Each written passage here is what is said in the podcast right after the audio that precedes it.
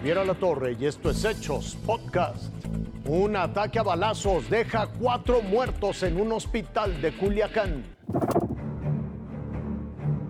Eran alrededor de las 20 horas del jueves, cuando hombres armados ingresaron a una clínica privada de Culiacán y abrieron fuego contra quienes se encontraban en su interior. Las cámaras de seguridad captaron desde diferentes ángulos cómo se dio el enfrentamiento al interior de la clínica. En la toma se observa a sujetos armados que disparan en repetidas ocasiones. Las balas dan en los cristales y se observa cómo el sujeto de playera azul resulta herido. Segundos adelante, un hombre de negro aparece en uno de los pasillos de la clínica y corta cartucho.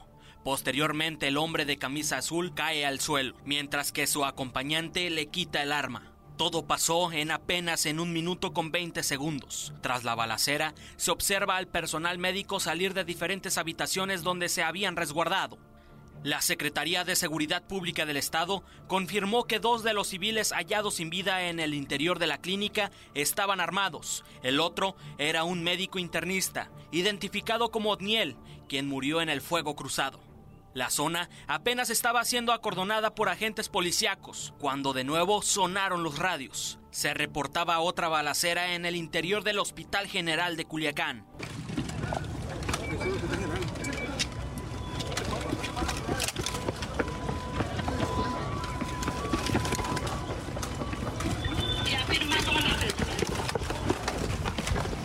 Policías y militares se trasladaron al nosocomio, a donde había sido trasladado uno de los heridos en la balacera de la clínica.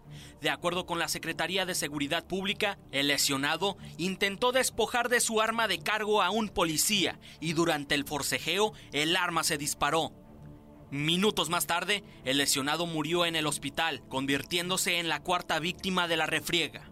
La Secretaría de Seguridad Pública del Estado desconocía que en esa clínica había un paciente herido de bala y gente armada resguardándolo. La seguridad se da siempre y cuando haya alguna situación de denuncia o una presentación. Tras la refriega, no se reportaron personas detenidas.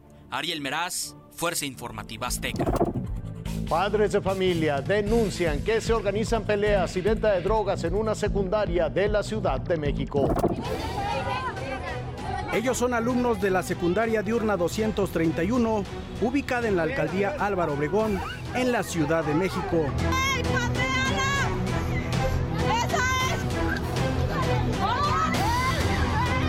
Aseguran que desde hace varios años, en el interior y al exterior del plantel, hay peleas entre los estudiantes. Al grado de que traen los alumnos picayelos, la directora, tanto como adentro y afuera, se lava las manos diciendo que, que pues son chavos, que este, no es como tan grave la situación. Las aulas y las calles aledañas se convierten en el ring.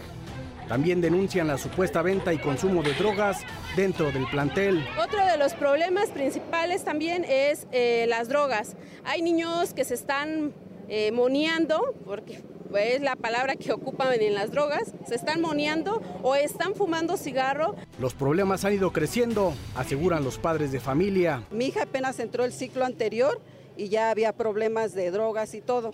Entonces ahorita al parecer se suscitaron más y más, más problemas. En busca de alguna solución, este jueves cerraron la avenida Vasco de Quiroga por varios minutos. El día de ayer, eh, en lugar de haber actuado, solamente sacaron al chico y que traía un cuchillo. Por su parte, personal de la Secretaría de Educación y de Gobierno les ofrecieron dialogar para arreglar los problemas. Los afectados dicen que si no obtienen una solución, seguirán los cierres de avenidas. Nuestro país ocupa el primer lugar a nivel internacional en casos de acoso escolar en educación básica. La Comisión Nacional de Derechos Humanos señala que 7 de cada 10 niños han sido víctimas de este problema. Hasta aquí la noticia, lo invitamos a seguir pendiente de los hechos.